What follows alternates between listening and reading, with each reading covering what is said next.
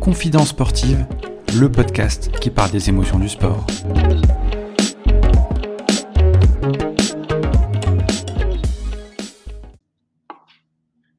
Salut à tous, bienvenue sur ce nouvel épisode de Confidence sportive. Aujourd'hui, épisode numéro 7.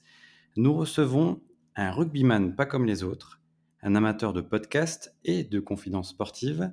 Il aura 27 ans le 25 juin prochain et évolue au poste de demi d'ouverture à l'Aviron Bayonnais Rugby en top 14. Salut Brandon. Salut. Tu vas bien? Comment ça va? Ouais, très bien, très bien. Alors, Brandon Fajardo, c'est la première fois qu'on parle de rugby dans le podcast. T'es content?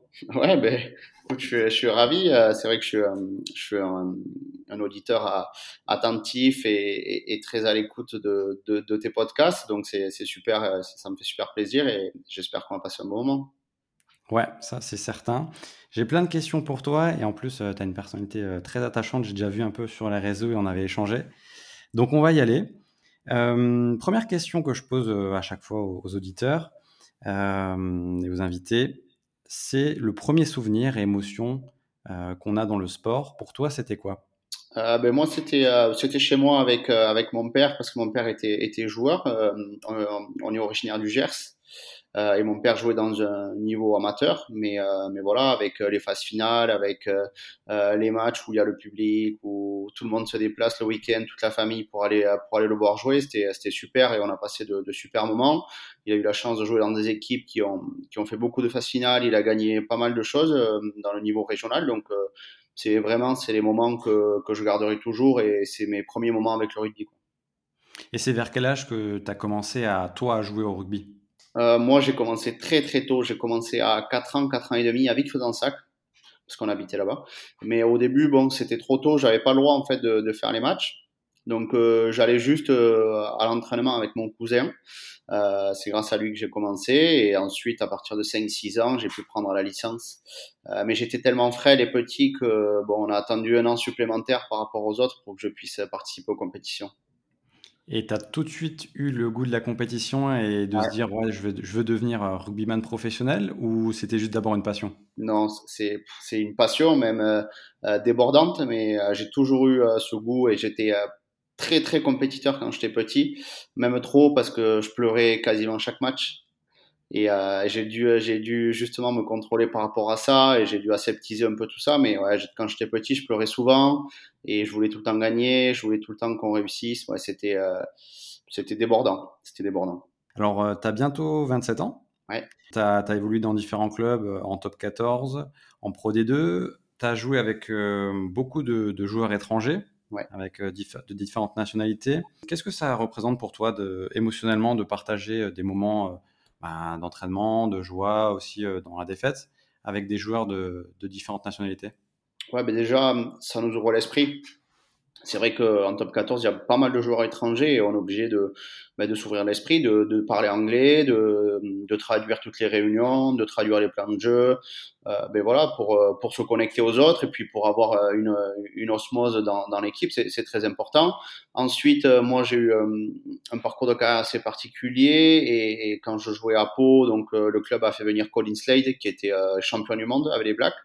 Euh, C'était un joueur exceptionnel, le meilleur joueur avec qui j'ai pu évoluer. Mais c'est vrai que du coup, moi, je jouais beaucoup moins. Euh, donc voilà, c'était une concurrence euh, euh, qui n'en était pas une parce qu'il était largement meilleur que moi. Et du coup, quand on est jeune, j'avais 20, 21 ans, je sortais d'une saison très aboutie en Pro D2 où j'avais fait tous les matchs, on était champion de France. Et c'est vrai que ça a été, ça a été très difficile. Ça a été très difficile et c'est à partir de là d'ailleurs où, où j'ai commencé à être moins bien sur le terrain, où voilà, j'ai commencé peut-être à perdre aussi confiance euh, parce que je voyais que le niveau il était très haut et que peut-être que ben, j'arriverais jamais à, à, à, postuler pour jouer euh, davantage et que j'allais faire que des bons matchs et du coup ça a créé une, une grosse frustration. Euh, mais mais c'était super. J'ai appris j'ai appris des choses sur le sport de très haut niveau. C'est j'ai découvert le rugby de très haut niveau et j'ai compris aussi pourquoi les Blacks étaient champions du monde et que nous les Français on l'était pas. Voilà. Et là, et là, j'ai compris la différence entre le rugby néo-zélandais et le rugby français. Et en fait, euh, euh, la marge, la marge en fait entre le très très très haut niveau et puis notre rugby à nous qui est pas toujours du très haut niveau, mais c'est dû à c'est dû à plein de choses, c'est dû au coaching, c'est dû à la qualité de la division, c'est dû à la qualité de la formation des joueurs, euh, à la compétition aussi entre les joueurs, parce que là-bas tout le monde veut être All Black, chez nous bon, ben peut-être que tout le monde ne veut pas jouer en équipe de France. Et du coup tout ça a fait que ben, ça m'a ça m'a énormément fait grandir. Alors tu as joué essentiellement en France si je ne me trompe pas. Euh, est-ce que tu as des regrets de ne pas avoir joué à l'étranger ou est-ce que tu as des opportunités? Comment ça se passe? Ouais, j'ai eu, j'ai eu deux opportunités. J'ai eu une opportunité pour aller jouer en Angleterre. Euh, voilà, après ça s'est pas fait parce que je n'avais pas le courage, on va dire, de, de partir tout seul en Angleterre et, et, de me confronter. Je vais être très transparent. Voilà, c'était à l'époque c'est pas ça dont j'avais besoin et, euh, et j'ai j'ai refusé. Et ensuite, j'ai eu une autre opportunité, c'est de partir en Nouvelle-Zélande, euh, jouer dans une école.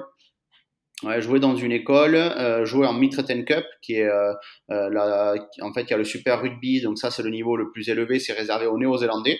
Et ensuite, il y a la Mitre Ten Cup, c'est le niveau juste en dessous, euh, c'est le rugby des, euh, des, clubs. Et là, c'est le, c'est la, la, première division en gros néo-zélandaise euh, professionnelle, mais ce ne sont pas les provinces. Et donc, j'avais l'occasion de jouer dans un des clubs, euh, mais euh, bon, j'ai choisi autre chose, un autre projet, et du coup, je, je n'y suis pas allé. Mais, mais c'est vrai que ça aurait été très très intéressant.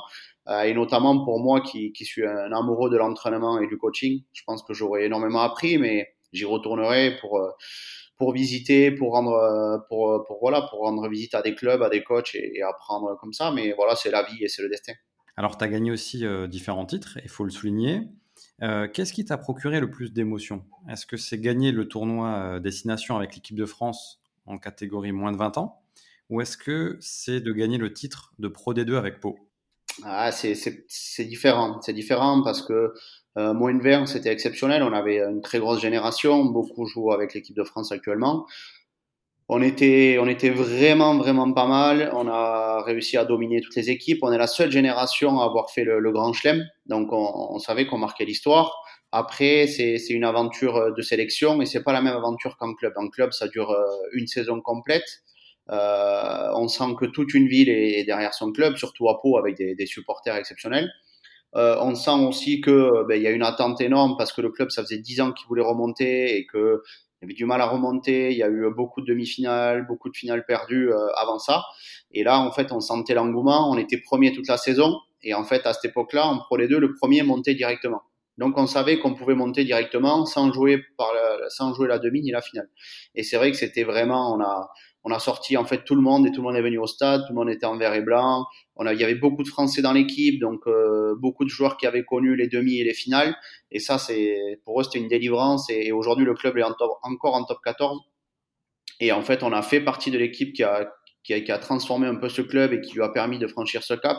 Et c'était vraiment, c'était en termes d'émotion, c'était exceptionnel. On a D'ailleurs, le dernier mois, on a fait la fête, quoi. Même si le championnat n'était pas terminé, on a fait la fête pendant un mois et, voilà. Mais c'était vraiment super. Et il y avait 15 000 personnes au stade, tout le monde était sur la pelouse sur le dernier match. C'était vraiment top. Donc c'est vrai que c'est deux émotions différentes, toutes les deux très belles. Mais je vais dire que l'aventure à Pau a vraiment été vraiment exceptionnelle. Et à partir de quel moment vous avez senti euh, le, le coach, le staff, vous les joueurs, que la montée était faisable et euh, est-ce que toi, tu as été stressé aussi par, euh, par l'événement, par euh, l'enjeu, ou est-ce que vous êtes complètement lâché et vous avez vécu la chose jusqu'à la fin? Alors moi, j'étais très jeune, hein, j'avais 20 ans et je venais d'arriver à Pau. J'arrivais de, de Hoche. Hoche, on venait de descendre en, en, Fédéral 1 à l'époque. J'ai joué à 18 ans à Hoche et j'ai connu la descente. Et quand on joue la descente et quand on joue le, le titre, c'est pas du tout pareil. Et du coup, je venais de connaître la descente et du coup, ben, j'étais préparé. Euh, émotionnellement, j'étais préparé. Euh, je savais ce que c'était de, de, jouer un peu la survie du club. Et là, de jouer la montée, c'est pas du tout euh, euh en termes d'émotion, en termes de ressenti, en termes d'envie de, de, jouer, ça n'a rien à voir. Et puis, on avait de la grosse qualité. On avait des super joueurs, Jean Bouillou, Damien Traille, Vincent Campo, James Couglan. Euh, ouais, on avait des, des joueurs de, de, grande qualité et ça nous amenait beaucoup de confiance. Et on a commencé la saison par huit matchs sans défaite, huit victoires même.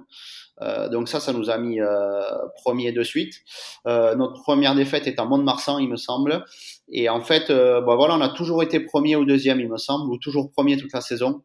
Et on n'a jamais lâché. On avait un groupe avec beaucoup de leaders, beaucoup de joueurs expérimentés qui amenaient beaucoup d'assises sur le jeu, sur la vie de groupe, sur la cohésion, sur le calme.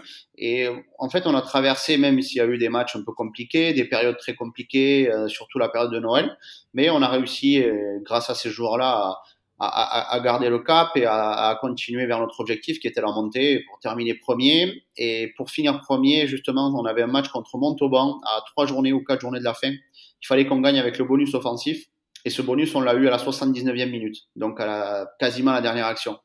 Et donc c'était pour finir, euh, pour finir, c'était vraiment exceptionnel. C'était une année vraiment énorme avec, euh, avec bien sûr des, des hauts, des bas, mais, mais vraiment de, de grande qualité où j'ai beaucoup appris. Juste parfait. Et donc ça, c'était en 2014 2015. 2014. 2015. ouais. Ok.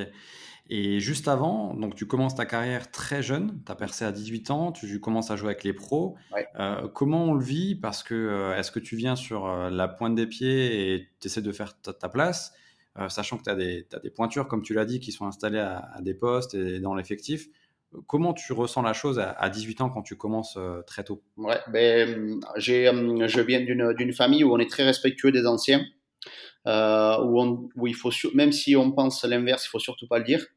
Et il faut surtout rester assis et voilà dans son coin et laisser les grands parler. Et après, quand on te, demande de, parler, là, tu peux t'exprimer. Donc, tu vois, en fait, moi, j'ai, j'ai grandi dans cet environnement-là, un environnement très sain, euh, très respectueux, beaucoup de valeurs. Et quand on arrive dans le milieu, dans le milieu pro, c'est la jungle. Donc pour euh, s'exprimer, c'est pas toujours évident, surtout quand on joue numéro 10 et qu'on a 18 ans. C'est dur de dire à des, à des joueurs de 30 ans ou de 35 ans qui ont connu, eh ben, qui ont connu la Pro D2 et le Top 14, euh, de leur dire en gros quoi faire, parce que notre poste, notre poste, c'est ça. Donc au début, c'était pas du tout évident. Et puis petit à petit, on se met dans le moule, on commence à prendre confiance.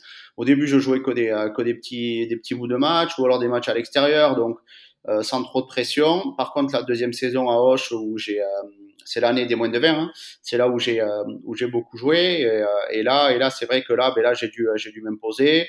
je, je jouais de plus en plus à la maison, de plus en plus titulaire.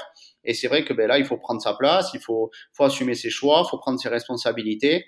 Et donc après, c'est, il faut changer de caractère, il faut, il faut changer de, de peau aussi, hein, parce qu'en fait, c'est ça. Il faut tout ce qu'on a appris jusqu'à maintenant, il faut, il faut le mettre de côté, et puis il faut devenir quelqu'un d'autre. Il faut s'imposer, il faut avoir du caractère. Et ça, c'est pas toujours évident. Donc, je l'ai appris, euh, je l'ai appris sur le tas. Et voilà, mais, euh, mais ça s'est fait petit à petit. Et quand je suis arrivé à Pau, euh, euh pour être transparent, je, je pensais même pas faire euh, trois, quatre matchs dans l'année. Sauf qu'en fait, j'ai fait les 30 matchs. Et, euh, j'ai fait tous les matchs. Et c'est euh, grâce à Simon Mannix, qui était euh, un manager néo-zélandais, qui venait d'arriver.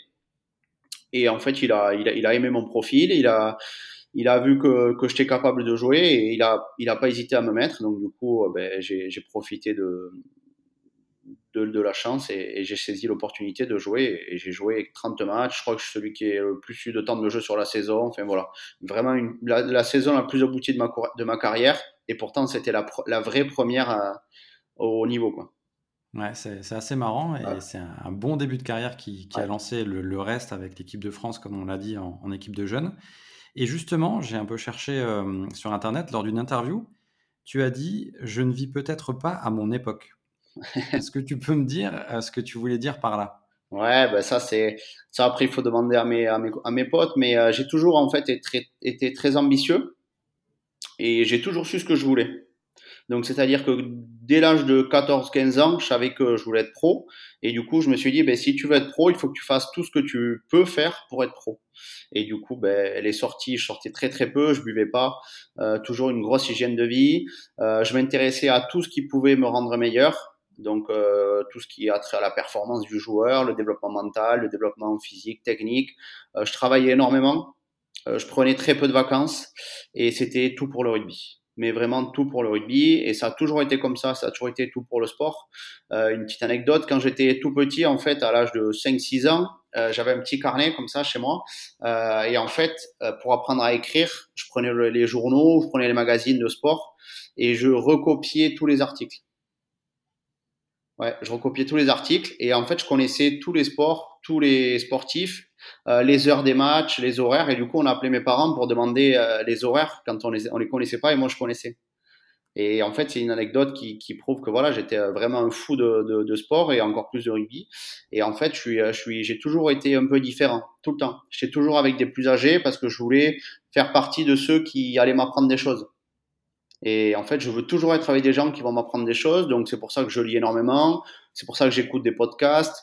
Euh, c'est pour ça que je m'intéresse à des choses que des jeunes peut-être de mon âge ne s'intéressent moins. Euh, et voilà, j'ai toujours été un peu différent, authentique, un peu trop honnête parfois. Mais, euh, mais voilà, je sais pas trop masquer les choses. Mais bon, c'est comme ça, c'est mon, mon caractère. Et, et c'est vrai que je m'entends très bien avec des personnes beaucoup plus âgées et, et peut-être moins bien avec des personnes de mon âge parce que pas les mêmes délires, euh, pas les mêmes envies. Euh, voilà, là, il n'y a pas une seule journée qui se passe sans que euh, je n'étudie pas, par exemple. Donc tous les jours, je lis euh, 30 pages, 50 pages de bouquins. Euh, je formalise des docs d'entraînement parce que j'ai passé mes diplômes d'entraîneur. Donc, je formalise mes réflexions sur des docs. Euh, J'échange avec des entraîneurs, des préparateurs physiques. Euh, je regarde des vidéos sur Internet. Voilà. Mais il n'y a pas un jour sans que je travaille pas. Et c'est vrai que bon, ceux qui me connaissent bien euh, le savent. Et je suis un peu à part. Et c'est pour ça que j'ai dit ça dans cette, euh, cette interview. Et par rapport euh, au vestiaire, est-ce que tu as des points d'attache avec d'autres personnes qui ont aussi cette curiosité, cette envie d'apprendre? Ou est-ce que les autres sont plutôt focus rugby et pensent pas forcément à l'après-carrière aussi? Ou ils ont d'autres aspects de, leur, vie Ouais, après, il y a tous les profils. Il y a tous les profils. Il y a, des très jeunes, il y en a qui, pensent à l'après-carrière, il y en a qui sont très branchés rugby, d'autres moins. Mais c'est vrai que voilà, il y a des il y a, il y a des profils de personnes avec lesquels ça accroche de suite, et il y en a d'autres ça accroche moins. Euh, mais par contre, euh, ce qui est très important, selon moi, c'est d'être un caméléon. Un caméléon, c'est quoi? C'est de pouvoir discuter avec tout le monde et en fait de, de pouvoir ressentir un peu euh, ce que les autres ont besoin. Et ça, je trouve ça très important. Et c'est vrai que dans un vestiaire, bon, je suis assez, je suis assez souple parce que je peux, je peux aller discuter avec tout le monde. Euh, maintenant, j'arrive à parler un petit peu anglais, même si c'est pas bilingue j'arrive à, à, à, converser un petit peu en anglais, donc ça me permet d'échanger avec euh, avec mes camarades de casier parce que les deux sont, sont anglophones. Euh, et du coup, ben, ça me permet de, de, de pouvoir m'adapter et d'être d'être assez souple. Et mais voilà, mais après c'est vrai que je parle quasiment tout le temps de rugby. Euh, Guardiola, ils disent que la loi des 32 minutes, je sais pas si tu connais. Voilà. Ouais, ouais, j'en avais entendu parler. Voilà, ben, en fait, c'est voilà. Moi, j'adore euh, parler de rugby, j'adore regarder des articles, j'adore voilà, c'est je regarde des matchs, des vidéos. Bon voilà, c'est c'est mon côté à moi, un peu excessif, mais bon, c'est c'est comme ça, c'est ma passion et ma façon de vivre en fait euh, mon sport et mon métier. Authentique. Ouais, exactement. Exactement. Alors, je rebondis sur ce que tu as dit euh, à l'instant. Tu parlais de d'études aussi et de formation. Euh, qui était perpétuellement en toi. Tu as fait des études dans le supérieur. Ouais. Euh, tu peux nous parler un peu de, de ton parcours aussi euh, de ce côté-là? Oui, bien sûr. Euh, donc moi, j'étais en sport-études à Jolimont, en pôle espoir à l'époque. Maintenant, ça n'existe plus, mais avant, il y avait 10 pôles espoir en France. Et donc, j'étais à celui de, de Toulouse. j'ai fait un bac STG, finance. Parce que je voulais, c'est ce que j'aimais, la comptabilité, la finance, les chiffres, voilà, j'aimais bien. Et en fait, je voyais pas l'intérêt de partir en S ou en ES pour euh, au final euh, revenir sur GEA parce que c'était le DUT que je voulais faire, c'était DUT GEA. Et donc avec mon STG, ça, c'était une voie qui me permettait à la fois de m'entraîner beaucoup, de pouvoir suivre scolairement de manière correcte et de pouvoir faire mon DUT derrière. Donc ensuite j'ai fait mon DUT GEA en plusieurs années parce que j'étais souvent à Paris, j'étais souvent avec l'équipe de France ou avec les pros. Du coup c'est très compliqué de, de, suivre les deux, sincèrement. Donc il fallait un gros emploi du temps et, et l'aide de, de de, nos camarades. Donc euh, euh, voilà, c'est pas évident, mais euh, mais j'ai fait mon DUT GEA. J'ai commencé à Tarbes, à Pau, à Auch, pardon, et je l'ai fini à Tarbes quand j'étais à Pau. Ensuite, j'ai vu que ce qui m'animait le plus, c'était l'entraînement, le coaching et le développement du joueur. Donc, j'ai toujours entraîné les équipes de jeunes depuis Pau. Donc, euh, j'ai décidé de passer mon DE. Mon DE, en fait, c'est le, le, niveau 4 sur 5 en rugby. Euh, et je l'ai fait à l'âge de 21 ou 22 ans. Donc, c'est sur deux années. J'allais à Toulouse euh, un mercredi euh, sur deux. Donc, je partais à 4h30 de Pau pour aller en cours. Euh, et rentrer le soir à 19h. Voilà, donc c'était c'était assez c'était assez rock, mais j'ai réussi. Donc j'ai validé mon DE quand je suis arrivé à Colomiers. Et euh, ensuite, je souhaitais passer mon DES, mais en étant joueur, c'est très compliqué. Du coup, j'ai profité de l'année euh, un peu sabbatique, sans, euh, sans formation, pour contacter euh, des entraîneurs, des directeurs sportifs, des présidents, euh, des journalistes, pour échanger sur mon métier. Et donc en fait, quasi trois quatre fois semaine, euh, je contacte des gens et je parle d'entraînement, euh, de méthodologie, euh, de gestion des contrats, de gestion euh, des joueurs, de recrutement, de planification, peu importe, tout ce qui a trait en fait à la performance d'une équipe et d'un club.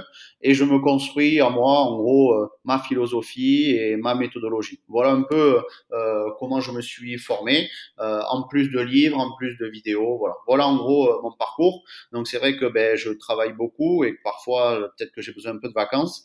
Mais voilà, c'est ma façon à moi de, de me régaler et de prendre du plaisir au quotidien. Super parcours et en plus en parallèle de ta, de ta carrière de rugbyman professionnel. Hein. Il faut le souligner, c'est quand même assez incroyable.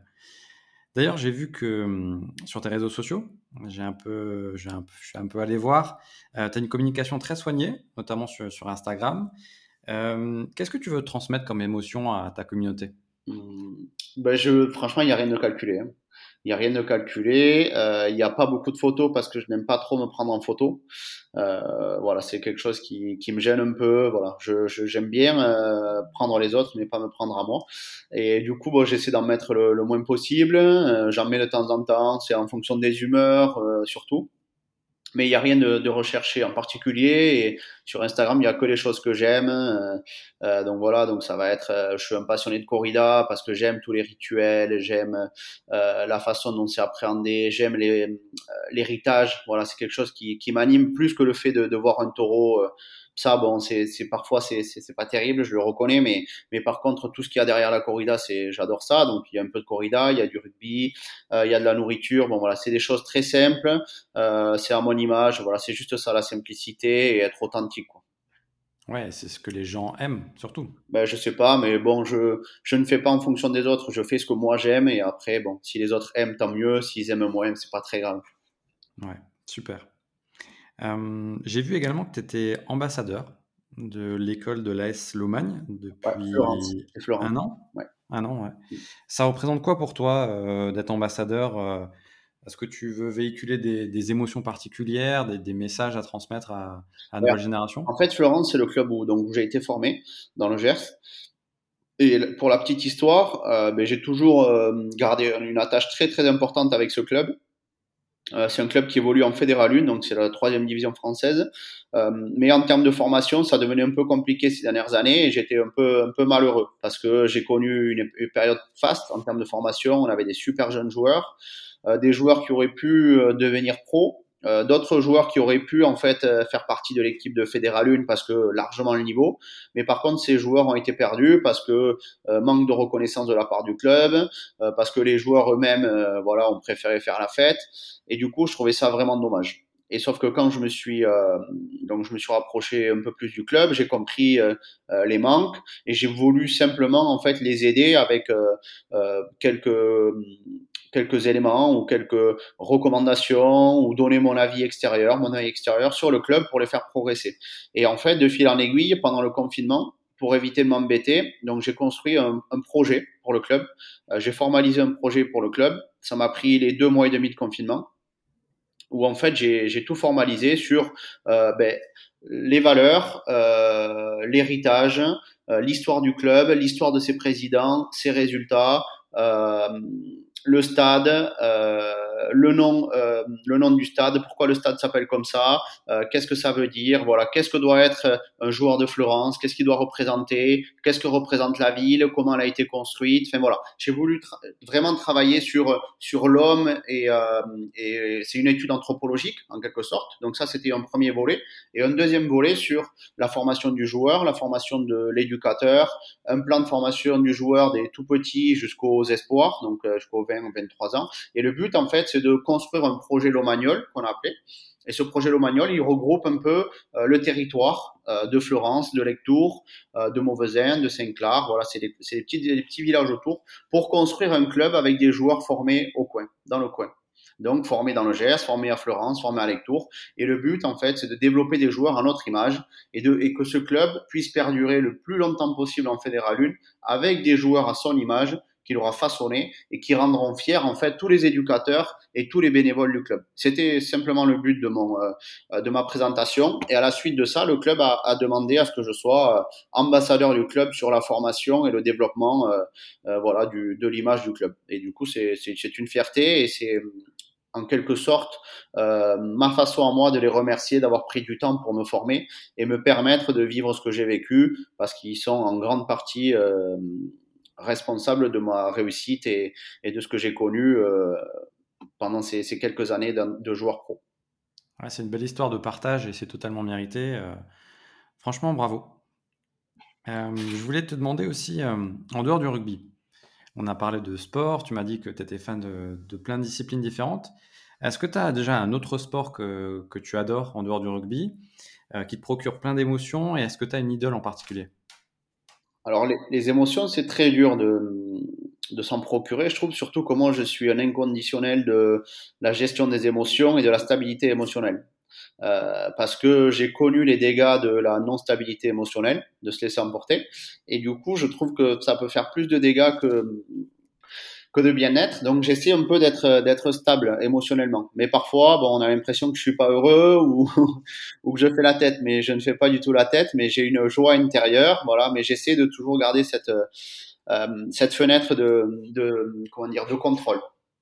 Donc c'est difficile de trouver des, émotions ailleurs parce que le rugby c'est un sport euh, vraiment exceptionnel et, qui dégage plein de choses. Euh, quand j'étais jeune, j'étais un, joueur assidu de pétanque parce que chez moi on joue à la pétanque et, et du coup j'ai eu la chance d'être champion du Gers euh, quand j'étais très jeune et du coup j'y jouais euh, quasi une à deux heures par jour. Ah ouais quand même. Ouais, ouais, j'adorais ça. Autant que le rugby, j'adorais ça. Et j'ai dû faire un choix quand je suis parti en pôle espoir. C'était soit ben, j'allais pas en pôle espoir et je pouvais continuer à jouer à la pétanque, soit j'allais en pôle espoir et j'avais moins le temps de jouer à la pétanque. Et du coup, euh, j'ai choisi ce, euh, j'ai choisi ben, le rugby, j'ai choisi le pôle espoir et, et je le regrette pas du tout. Et ensuite, non, après, j'ai pas d'autres sports vraiment qui, qui me procurent des émotions.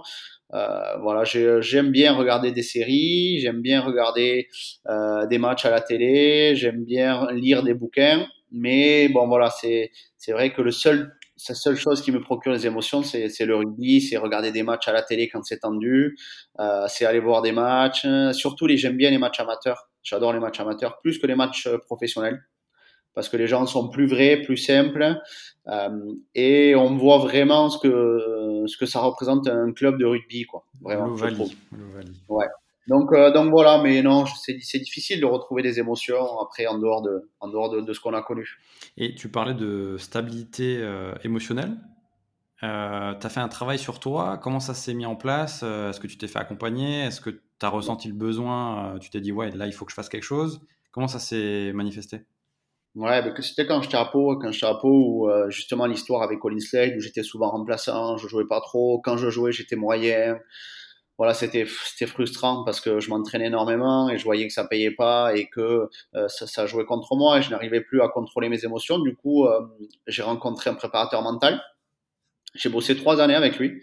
C'était tous les lundis soirs euh, où je lui racontais ma semaine et on préparait la semaine à venir.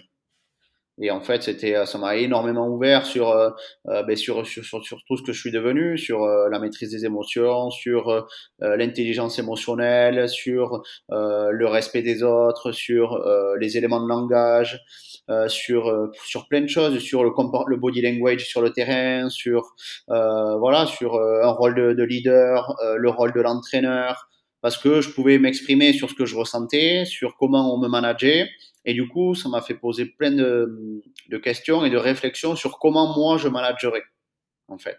Et en fait, ces, ces trois années-là m'ont énormément ouvert et j'ai grandi, j'ai énormément grandi, peut-être un peu trop, euh, parce que en fait, à partir de cette, euh, cette année, ces deux trois années-là, j'ai basculé dans ce que euh, maintenant je, je veux devenir, c'est-à-dire entraîneur professionnel ou manager professionnel parce que j'ai tellement réfléchi sur ce métier-là, j'ai tellement cherché, euh, je me suis tellement posé de questions que euh, c'était une évidence que c'était ça que je voulais faire.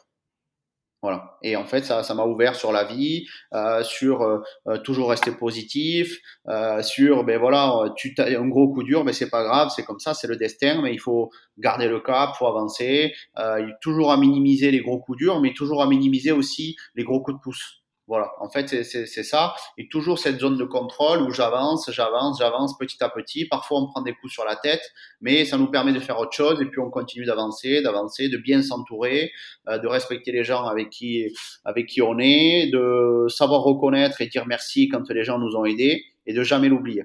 Voilà. Et ça a été vraiment super et, je remercierai euh, toujours la personne euh, avec qui j'ai travaillé. On a gardé de très bons contacts. Et donc là, tu es encore actuellement joueur Ouais. Voilà, professionnel. Euh, la bascule, tu veux la faire à quel moment pour devenir coach? Alors, si tout se passe comme ça doit se passer, euh, normalement, la bascule se fait dans deux mois. Ah ouais, donc c'est vraiment, là, c'est maintenant, quoi. Ouais, ouais, c'est maintenant. Après, tout le monde se rend compte que c'est vraiment ce que j'aime. Euh, je, je, vraiment, je, je, suis un passionné d'entraînement et, je veux apprendre. Et pour apprendre, il faut prendre du temps. Et du coup, j'ai euh, de, des propositions, euh, notamment dans un club qui, qui, qui, est très intéressante pour apprendre et pour être bien entouré et avoir le temps de progresser. Et du coup, j'aimerais entraîner les, jeunes encore, encore pendant quelques années et me, et me donner du temps pour aller visiter des clubs, pour aller euh, rencontrer des managers, pour aller rencontrer de, de des méthodes de travail, pour euh, pratiquer mon anglais parce qu'il faut le maîtriser euh, vraiment couramment et pour voilà pour développer ma méthode. Et le but c'est que dans allez 5 ans, je sois opérationnel euh, plus plus. Ah bah, c'est ce qu'on te souhaite. Ouais, j'espère. Mais voilà, je pense qu'il y a des étapes à franchir et il faut pas faut pas vouloir de suite entraîner les professionnels parce qu'il va nous manquer plein de plein de choses dans les valises et, et les valises elles se doivent d'être pleines parce que métier à pression, très exposé, avec 50 euh, joueurs à gérer, euh, où il faut pas se tromper parce que à la fois on peut ok avoir moins de résultats, ça c'est une chose, mais derrière il y a des joueurs, il y a des vies de famille. Euh, si on manage moins bien un joueur, ça a un impact sur sa vie de famille, sur sa carrière, et ça peut avoir de grosses conséquences. Et, ça, je trouve ça dommage, et je l'ai vécu en tant que, que joueur, et j'ai vu d'autres joueurs souffrir d'un management inapproprié. Donc c'est pour ça qu'il faut bien se préparer pour respecter tous les joueurs et pour avoir une approche la plus humaine et holistique possible. L'arrêt de ta carrière de sportif, du coup, tu l'as bien préparé, entre guillemets, parce que tu as, tout ton parcours qui est tracé. Euh, en termes d'émotion, d'arrêter euh, là euh, dans quelques temps, est-ce que ça te procure quelque chose de particulier ou au final, non, c'est juste la suite logique et tu te dis, ben, la page est vraiment tournée déjà? Ouais, après, je me rends pas trop compte parce que j'y suis encore dedans. C'est quand est-ce que je vais arrêter ou là, je vais me dire, bon, mais voilà, ça y est, c'est terminé et tu reviendras plus en arrière. Donc ça, c'est une chose, c'est vrai, j'y ai pensé.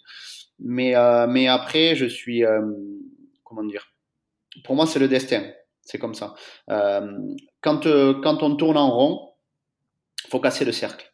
Et en fait, j'avais l'impression de tourner en rond depuis 2-3 ans. Euh, J'étais très irrégulier sur mes performances. Capable d'être bon, mais d'être euh, beaucoup moins bon. Euh, je me prenais plus trop de plaisir après les matchs. Aux entraînements, oui, mais plus en match. Et à partir de là, c'est très compliqué parce qu'on est frustré chaque semaine.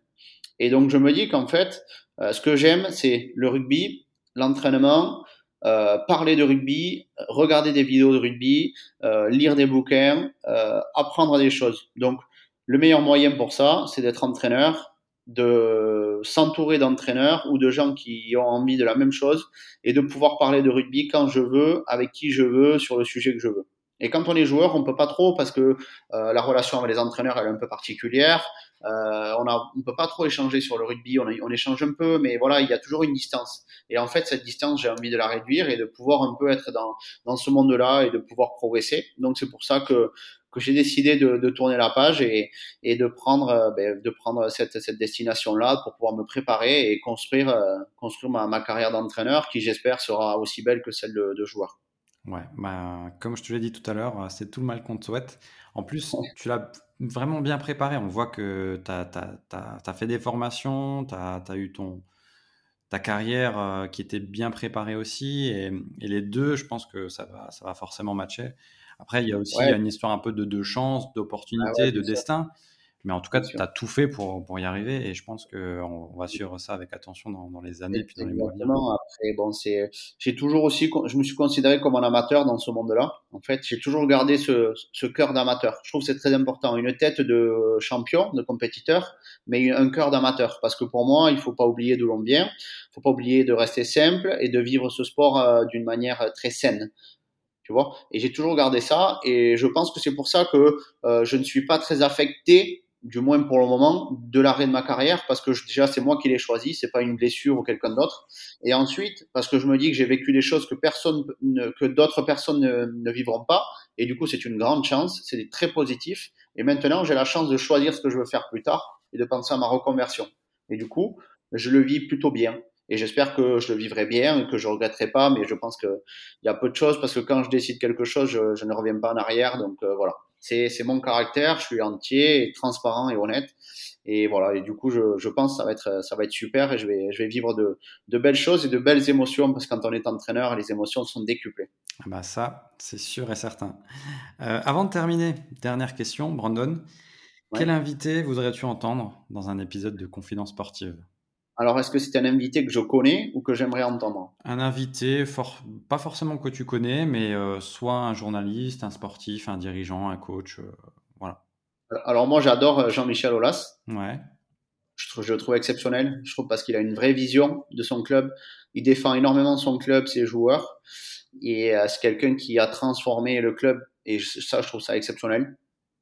Ensuite, j'adore Julien Stéphan, qui est à Rennes Pareil, il est parti très jeune, euh, il a entraîné les, les, jeunes de Rennes, il s'est formé, euh, il a réussi à prendre les espoirs, après il a réussi à prendre euh, les pros, il a développé les pros, il a amené le club dans une autre dimension. Bon, cette année, ça c'était un peu plus compliqué, mais voilà, peut-être que hum, ont grandi un peu trop vite, mais c'est vrai que Julien Stéphane, c'est quelqu'un qui, qui, qui, représente un peu ce que, ce que j'aime, à l'image de Julian Nagelsmann, qui vient de prendre le Bayern j'aimerais avoir euh, une, carrière comme ça où, euh, où voilà où t'as bossé, t'es passé par les jeunes, tu t'es fait les dents et, puis après on te laisse ta chance et tu prouves que, que tu es au niveau et je trouve ça exceptionnel et j'espère qu'il y aura de plus en plus de, personnes qui dans le rugby je parle qui ne viendront pas du rugby, qui n'auront pas joué à haut niveau mais qui pourront entraîner à haut niveau. Parce que pour moi les meilleurs entraîneurs sont ceux qui n'ont pas été des grands joueurs. À l'image de des coachs néo-zélandais qui sont des profs de sport mais qui réfléchissent qui ont une vraie vision et qui étudient le,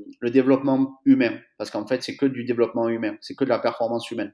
Et donc, Julien Stéphane, je pense que ce serait, ce serait top si tu pouvais l'avoir. Et en plus, il a le poids euh, du père aussi, qui est en équipe de France. Et il a réussi à percer, à, avoir, euh, à faire du stade, du stade rennais de nouveau, de conquérir un titre et tout. C'est un très très beau parcours et je pense qu'il aura une très très longue carrière.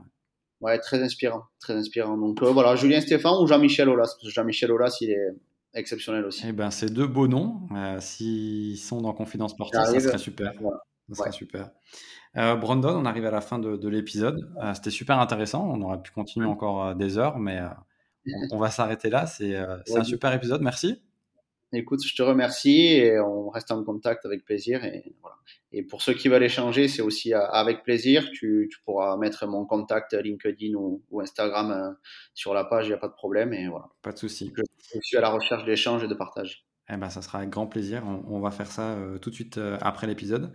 Avant de terminer, du coup, bien sûr, vous retrouvez Confidence Sportive sur les différentes plateformes de podcast Apple Podcast, Spotify, Deezer, ou bien sûr en tapant Confidence Sportive euh, sur les moteurs de recherche.